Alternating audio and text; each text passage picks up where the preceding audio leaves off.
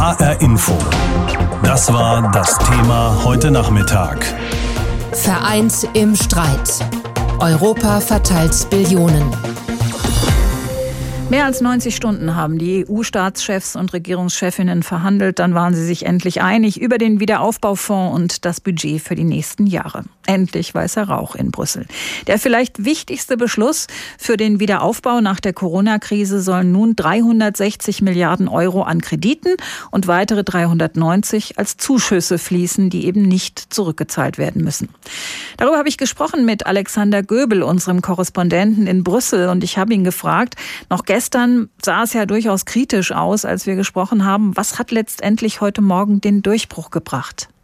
Also, dass sie sich geeinigt haben auf dieses Verhältnis zwischen den Zuschüssen und den Krediten. Also, das ist wirklich, glaube ich, der Schlüssel gewesen, dass man es geschafft hat, die Zuschüsse im Rettungsfonds auf unter 400 Milliarden zu drücken, auf Seiten der äh, sparsamen fünf, also Niederlande, Österreich, Schweden, Dänemark und Finnland auf der einen Seite und dass auf der anderen Seite die Corona-geplagten Bittsteller, nenne ich sie mal, Italien und Spanien, dass die auch zufrieden sind, dass die sagen können, okay, wir hatten eine sehr schwache schwache Verhandlungsposition eigentlich in Brüssel. Wir sind aber zufrieden damit, dass wir überhaupt mit Zuschüssen, mit Geldgeschenken, Anführungszeichen, nach Hause fahren. Gestehen auch zu, dass ihr, also die anderen EU-Mitgliedstaaten, diese Hilfszahlungen in irgendeiner Form kontrollieren könnt.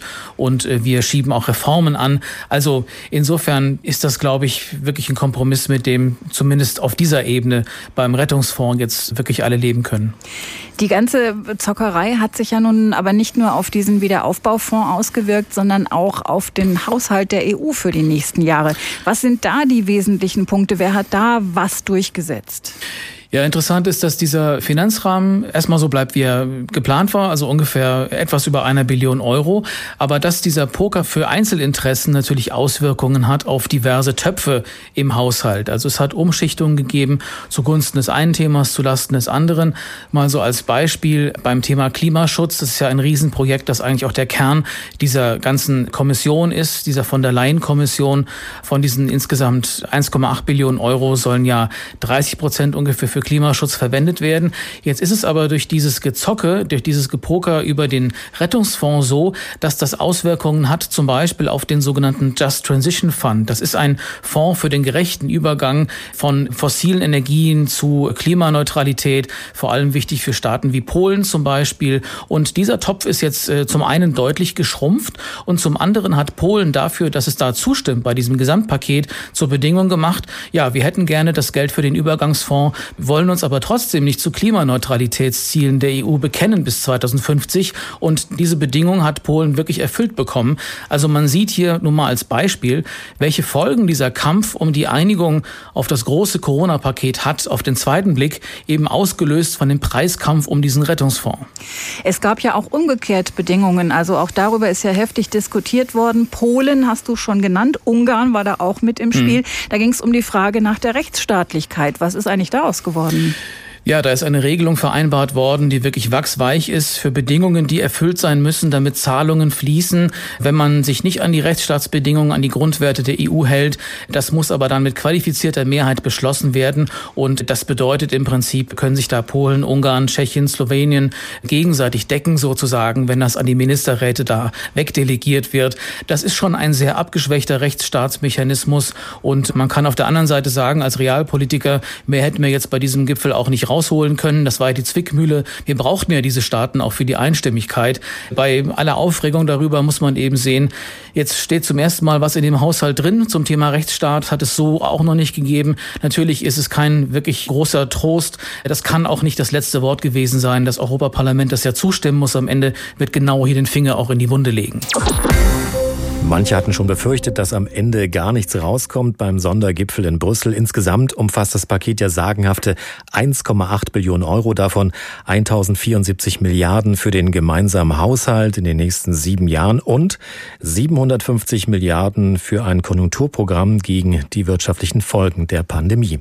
Helga Schmidt fasst die Ergebnisse nochmal zusammen. Es war 5.31 Uhr heute Morgen, als EU-Ratspräsident Charles Michel twitterte Deal mit einem Ausrufungszeichen dahinter. Nach rund 100 Verhandlungsstunden war das Wiederaufbauprogramm unter Dach und Fach. 750 Milliarden Euro können fließen als Konjunkturspritze, um den Binnenmarkt zu stärken gegen den Einbruch der Wirtschaft nach der Corona-Krise. This is the right deal for Europe right now. Das ist der richtige Deal für Europa im richtigen Moment, erklärte Charles Michel und dankte allen für ihren solidarischen Beitrag. Zum ersten Mal sei es gelungen, ein Finanzpaket durch Gemeinschaftsschulden zu finanzieren. Das Geld für den Aufbauplan wird an den Finanzmärkten aufgenommen und muss bis 2058 zurückgezahlt sein. Die wirtschaftlich stärkeren Länder, darunter Deutschland, zahlen den größten Teil. Müde, aber erleichtert sprach Bundeskanzlerin Angela Merkel von einem guten Ergebnis. Das war nicht einfach. Dass wir so viele Tage gebraucht haben, zeigt auch, dass wir von verschiedenen Richtungen gekommen sind. Aber das, was für mich zählt, ist, dass wir uns zum Schluss zusammengerauft haben und dass wir jetzt auch alle davon überzeugt sind, aus dem, was wir beschlossen haben, wirklich etwas zu machen. Hauptstreitpunkt war die Frage, wie viel aus dem Gesamtpaket als Zuschuss gewährt wird, den die Empfängerländer nicht zurückzahlen müssen. Merkel musste Zugeständnisse machen.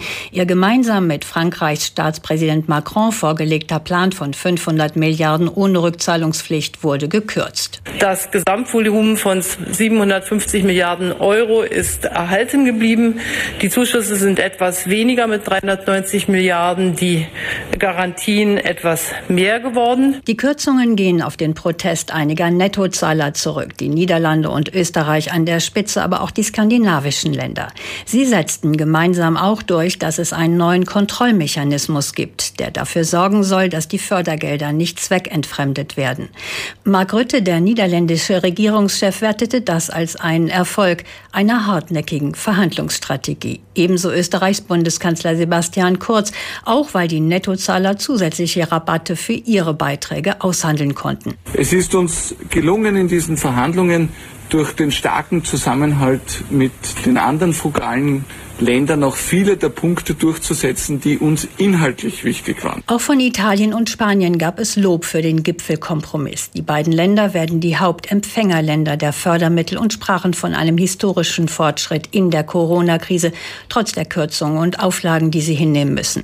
Deutliche Kritik dagegen aus dem Europäischen Parlament. Fast alle Fraktionen kritisieren, der Kompromiss beim 750 Milliarden Paket gehe am Ende auf Kosten des EU-Haushalts, weil dort Mittel für Forschung, Gesundheit und Migration gekürzt werden sollen. Protest aus dem Parlament auch beim Thema Rechtsstaatlichkeit. Die Staats- und Regierungschefs haben sich zwar darauf geeinigt, dass Länder künftig mit einer Kürzung ihrer Fördermittel rechnen müssen, wenn sie die Grundrechte nicht einhalten. Viele Details wurden aber auf später verschoben, was die Abgeordneten als einen Erfolg von Ungarn und Polen werten. Gegen die beiden Länder laufen schon jetzt Vertragsverletzungsverfahren. Ihnen wird vorgeworfen, die Unabhängigkeit der Richter einzuschränken und gegen die Meinungsfreiheit zu verstoßen. Wenn es um die langwierigen Ergebnisse des EU-Gipfels geht, dann wird Europa und Italien oft zusammen genannt. Es gab ja einen wochenlangen Lockdown. 209 Milliarden Euro soll Italien jetzt bekommen, das von der Corona-Pandemie mit am stärksten betroffene Land in der Europäischen Union. Elisabeth Ponkratz fasst die italienischen Reaktionen zusammen. Bei einer ersten Umfrage auf den Straßen der italienischen Hauptstadt Rom fallen die Reaktionen ähnlich aus. Ich glaube, es ist für ganz Europa hervorragend, obwohl es eine Gruppe an Ländern gab, die sich dem widersetzten. Es ist sowohl für Italien als auch für Europa und zumindest auch für die Premiers, die sich verpflichtet haben, dieses Ergebnis zu erzielen, ein Erfolg. Europa und Italien, sie werden vielerorts in einem Zug genannt, wenn es um die Ergebnisse des langwierigen EU-Gipfels geht. 209 Milliarden Euro soll das Land bekommen, das von der Corona-Pandemie mit am härtesten getroffen wurde. Der wochenlange Lockdown hat Italien ins Mark getroffen. Viele Menschen hatten plötzlich keine Arbeit und kein Einkommen mehr. Die Unternehmen lagen still, die Hilfen des Staates kamen gar nicht oder verspätet an. In diesem Jahr rechnet die Europäische Kommission mit einem Einbruch der wirtschaftlichen Leistung mehr als 11 Prozent. Insofern war der Druck auf Ministerpräsident Conte groß, mit einem passablen Ergebnis nach Hause zu kommen. In einer ersten Pressekonferenz ist ihm die Erleichterung anzumerken. Siamo soddisfatti. Wir sind zufrieden und haben einen ehrgeizigen Sanierungsplan verabschiedet, der für diese Bedürfnisse geeignet ist und der es uns ermöglicht, diese Krise mit Stärke und Wirksamkeit zu bewältigen. Das Interesse der italienischen Medien am Gipfel war groß. Seit dem Beginn wurden die verschiedenen Vorschläge einerseits und Widerstände andererseits genau wahrgenommen. Die Tageszeitung La Repubblica sprach von einem Stützengraben Contes für Italien. Il Fatto Quotidiano illustriert das Bild einer letzten Schlacht. So fällt nun oft das Wort historisch. Es sei ein historischer Moment für Italien und Europa, meint Regierungschef Conte. Er sei sich sicher, dass Italien nun mit Stärke loslegen könne. Die Regierung habe nun die Verantwortung, das Gesicht des Landes zu verändern. Wir haben die reale Möglichkeit, Italien umweltfreundlicher, digitaler, innovativer, nachhaltiger und inklusiver zu machen, um in Schulen, Universitäten, Forschung und Infrastrukturen zu investieren. Bereits vor zwei Wochen hatte die Regierung ein umfangreiches Reformpaket beschlossen, von Infrastrukturprojekten über eine Verschlankung der Bürokratie bis hin zu Investitionen in den Bereichen Bildung und Forschung. Wochenlang hatten die Regierungsparteien darüber gestritten. Nun ist auch der Koalitionspartner, die Fünf-Sterne-Bewegung, voll des Lobes für die erzielte Einigung. Außenminister Luigi Di Maio nennt es ein grundlegendes Ergebnis für, so wörtlich, unsere Zukunft. Auch der Vorsitzende der Regierungspartei Partito Democratico, Nicola Zingaretti, reagiert überschwänglich. Europa sei da, stärker und näher an den Menschen. Ein populäres Europa. Gleichzeitig ein Sieg für Italien. Den vermisst naturgemäß die Opposition. In einer kurzfristig anberaumten Pressekonferenz moniert der Vorsitzende der Lega, Matteo Salvini, dass das Geld zu spät komme. Es sei ein großer Schwindel, es handle sich um Gelder, die zurückgezahlt werden müssten. Ich würde mich freuen, wenn ich Bravo konnte sagen könnte, du hast etwas Gutes für unsere Kinder mit nach Hause gebracht. Beim Durchlesen der Papiere ist es leider nicht so. Die Chefin der postfaschistischen Fratelli d'Italia, Giorgio Meloni, reagiert etwas verhaltener, aber ihrer Meinung nach liegt das Ergebnis unterhalb der Hoffnungen. Nach den Angaben von Regierungschef Conte sind 81 Milliarden Euro als Zuschüsse vorgesehen, die anderen 128 Milliarden Euro als Kredite. Vor allem Spanien war vor Corona gerade erst dabei, sich von den letzten Wirtschaftskrise zu erholen, die das Land ja verschuldet zurückgelassen hatte. Da braucht es Zuschüsse von den anderen EU-Staaten sehr, sehr dringend und auch Corona die Wirtschaft wieder ein wenig anzuschieben. Marc Duck ist unser Spanien-Korrespondent, mit ihm habe ich am Abend gesprochen. Zum ersten Mal gibt es jetzt also solche Zuschüsse, nicht Kredite, die von den Empfängerländern zurückgezahlt werden müssen, sondern wirklich Zuschüsse. Die müssen natürlich auch bezahlt werden, aber das machen im Wesentlichen die reicheren EU-Staaten, weil die EU zum ersten Mal also gemeinsam Kredite aufnimmt. Wie ist denn diese Nachricht heute in Spanien angekommen? Die ist sehr gut angekommen. Also zunächst mal hat sich Ministerpräsident Sanchez sehr gefreut. Er hat gesagt, dass 95 Prozent seiner Erwartungen erfüllt worden sind und tatsächlich ist ungefähr das erzielt worden von Spanien, was es sich als Ziel also gesetzt hatte. Es ist jetzt nicht ganz so viel geworden, wie man am Anfang gehofft hatte. Du hast es gesagt, 500 Milliarden waren ja am Anfang angepeilt worden von Merkel und Macron, es sind jetzt weniger geworden, aber trotzdem mit 140 Milliarden, davon 70 Milliarden nicht zurückzuzahlende Zuschüsse, damit kann Spanien schon sehr zufrieden sein. Wie ist es denn? Wird der Kompromiss jetzt eher als Niederlage von Merkel, Macron und den Südeuropäern gesehen, weil statt der 500 Milliarden Zuschüsse nur noch 390 Milliarden jetzt im Topf sind? Oder wird es eher als Durchbruch zur europäischen Solidarität gesehen?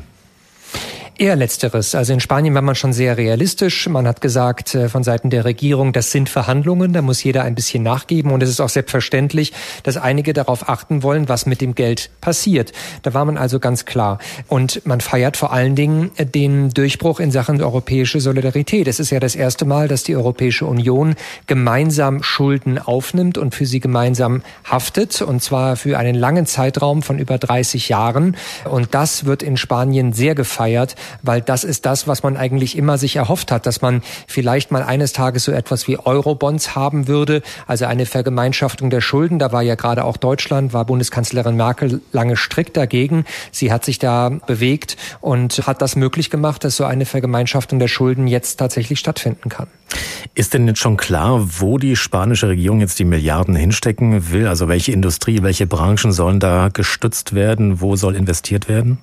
Also die EU-Staats- und Regierungschefs haben ja schon klar gemacht, dass das Geld jetzt nicht einfach in den Haushalt fließen kann und dort unkontrolliert quasi verwendet werden kann, sondern es soll schon zweckgebunden sein. Es soll in die Digitalisierung fließen, es soll in ein nachhaltigeres, grüneres Wirtschaften fließen.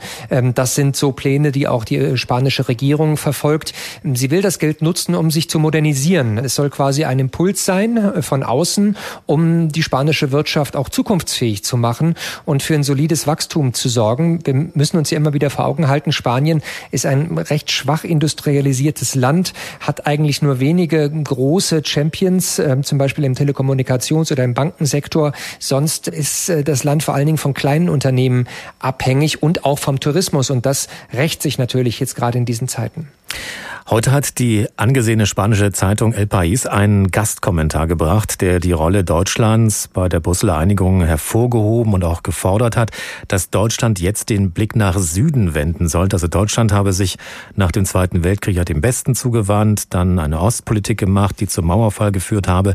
Jetzt wünschen sich die Spanier offenbar eine Südzuwendung. Was versprechen sich die Spanier davon?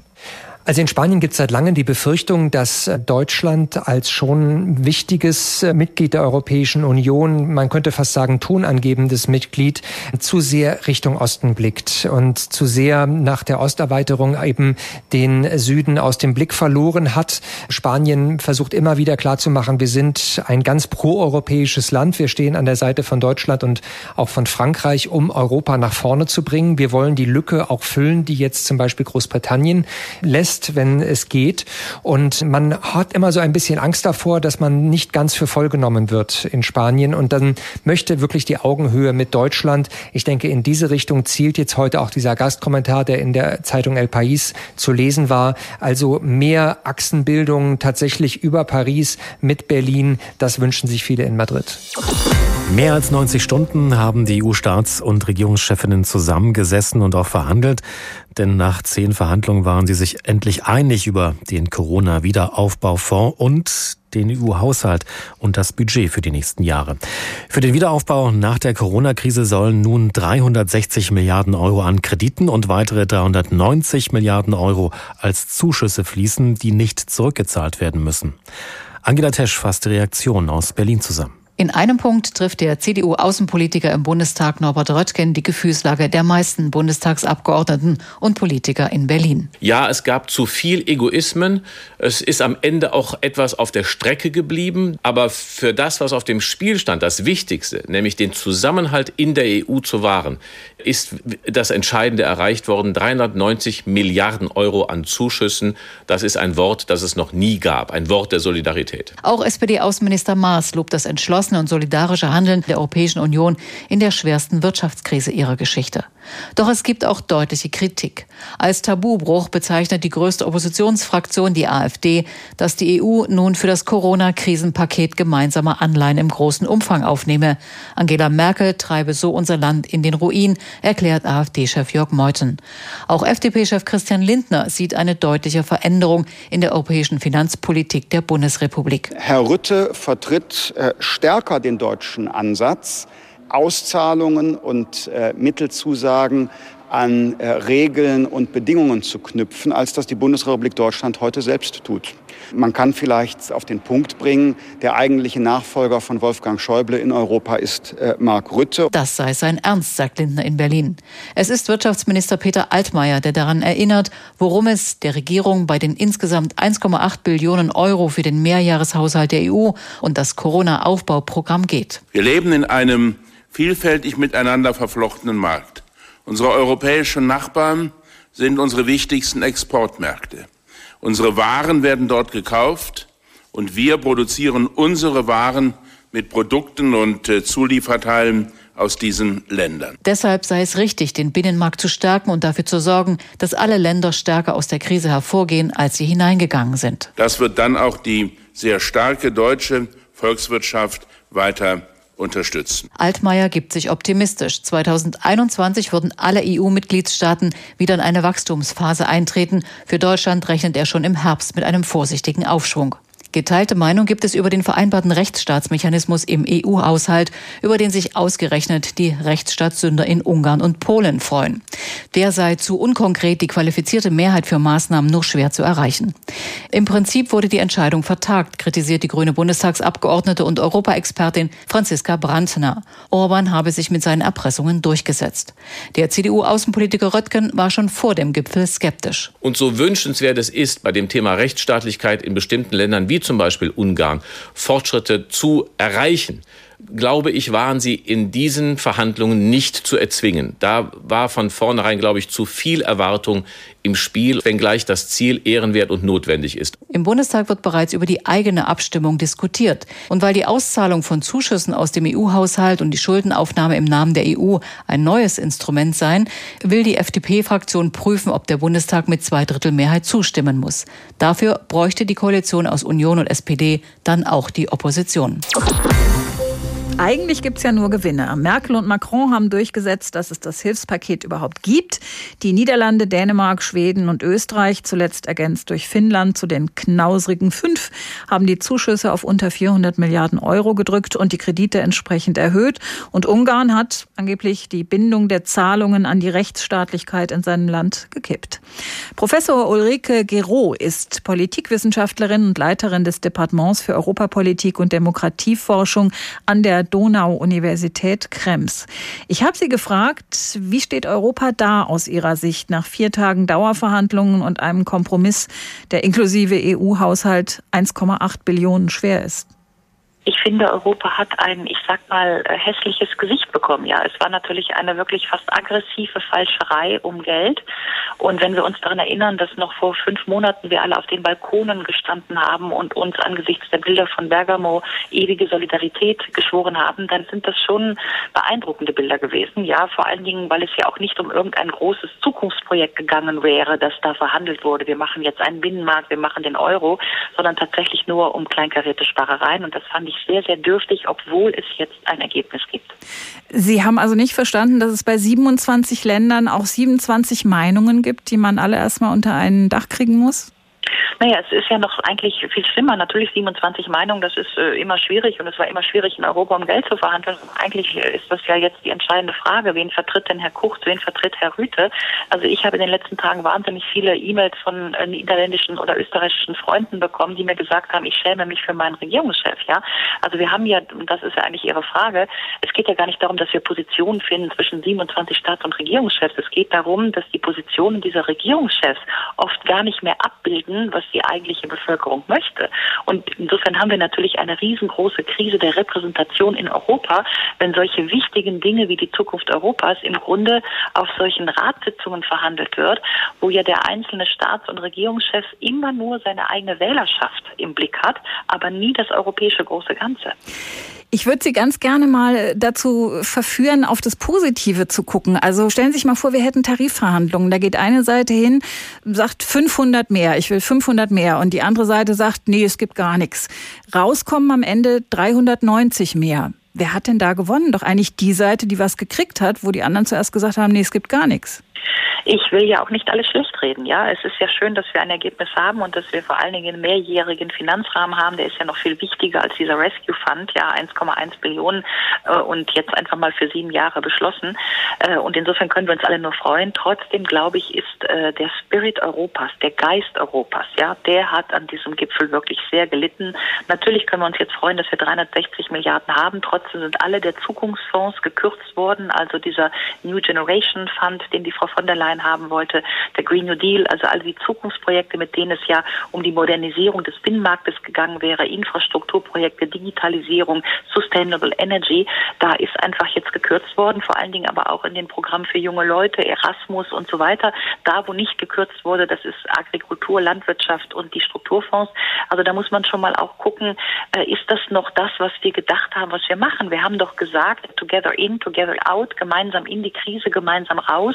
Wir wollten doch eigentlich sagen, der Binnenmarkt ist der Ast, auf dem wir alle sitzen und keiner kann den Binnenmarkt alleine retten. Und deswegen machen wir das jetzt zusammen. Und vor diesem Hintergrund, also vor dem Hintergrund unserer eigenen Ambitionen, ist das, was dabei herausgekommen ist, tatsächlich dürftig. Aber dass es am Ende ein Ergebnis gibt, was besser ist als gar nichts, bin ich natürlich auch bei Ihnen. Schauen wir nochmal auf die deutsche Rolle. Also da hat sich ja auch was getan. Angela Merkel hat die nochmal verändert. Wir waren mal so der Zuchtmeister der Sparpolitik in der Eurokrise, jetzt die solidarischen Helfer in der Corona-Krise. Ist ja doch nochmal ein gelungener Imagewechsel, oder? Ja, also der war natürlich auch überfällig, aber äh, ich gebe zu, dass die deutsche Ratspräsidentschaft, die wir ja jetzt haben, wir haben ja jetzt deutsche Ratspräsidentschaft, aber auch die deutsche Verhandlungsführung, auch das, was von Europa im Vorfeld verlautet wurde, tatsächlich ein richtiger Trendwende ist. Ähm, dass überhaupt Frau Merkel den Deal mit Macron, also dieser Rescue Fund wurde ja im Mai mit Macron zusammen entwickelt, dass das überhaupt zustande gekommen ist. Wir erinnern uns, Herr Macron hatte vorher sechs Reden gehalten und nie eine deutsche Antwort bekommen. Nach Corona oder während Corona hat er dann eine deutsche Antwort bekommen. Das ist schon eine Wende in der deutschen Europapolitik, die, wie Sie sagen, zu Recht in den letzten Jahren kritikwürdig war. Also Deutschland hatte äh, vor allen Dingen in der Bankenkrise vor zehn Jahren sehr, ich sag mal, deutsche Allüren in Europa gezeigt. Das haben die anderen Länder auch noch nicht vergessen. Insofern war es ganz wichtig, dass Deutschland sich hier sozusagen proeuropäisch positioniert hat.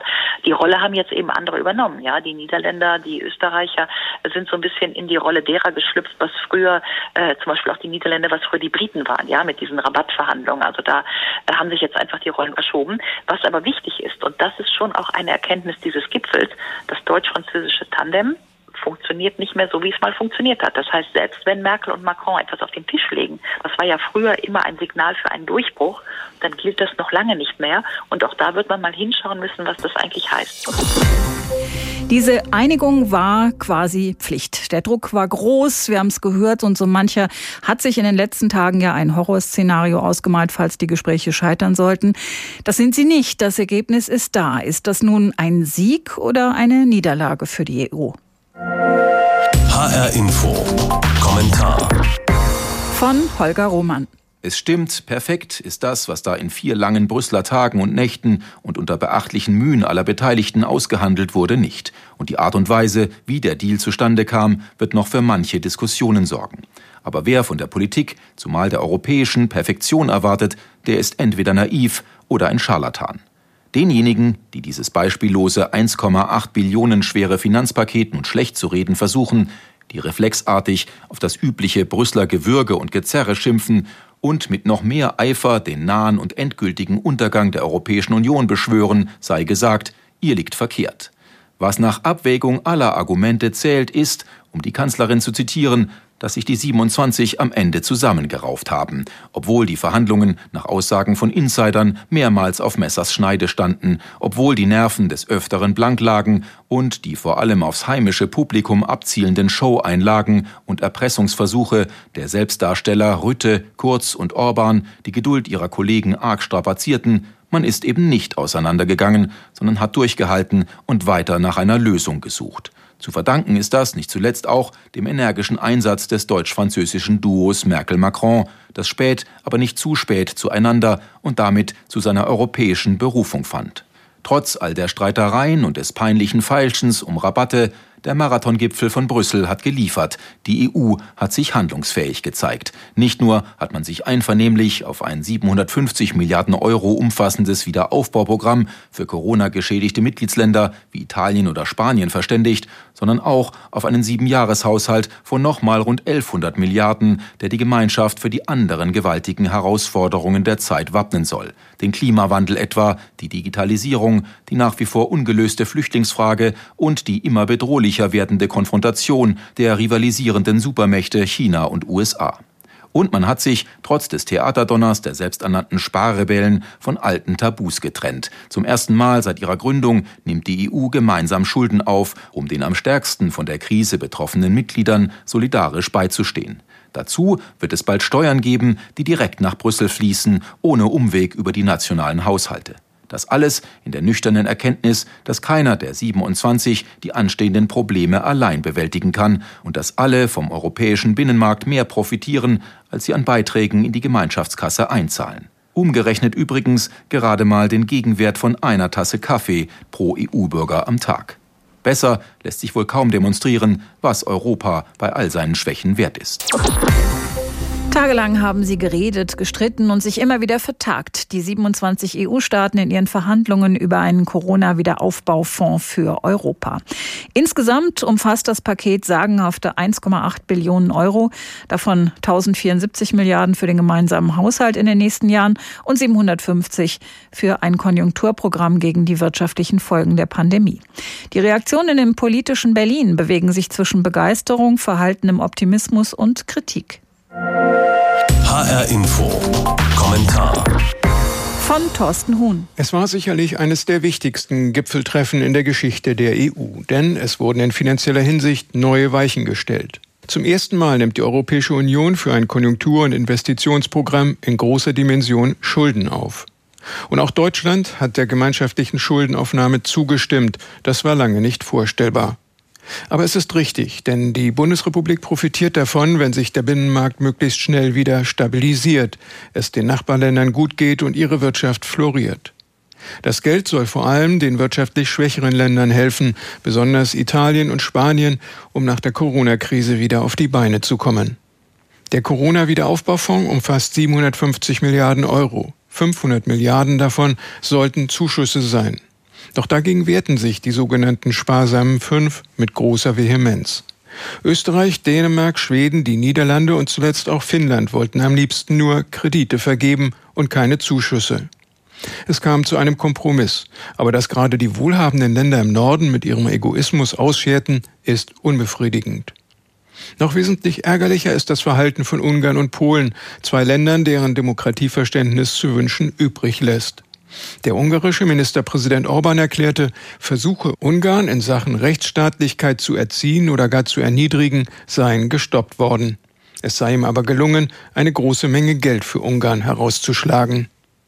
Das war die unangenehmste Seite dieses langen Brüsseler Wochenendes. Bleibt zu hoffen, dass die Beschlüsse des EU-Gipfels zu einem wirtschaftlichen Aufschwung in Europa führen. HR Info. Das Thema. Wer es hört, hat mehr zu sagen.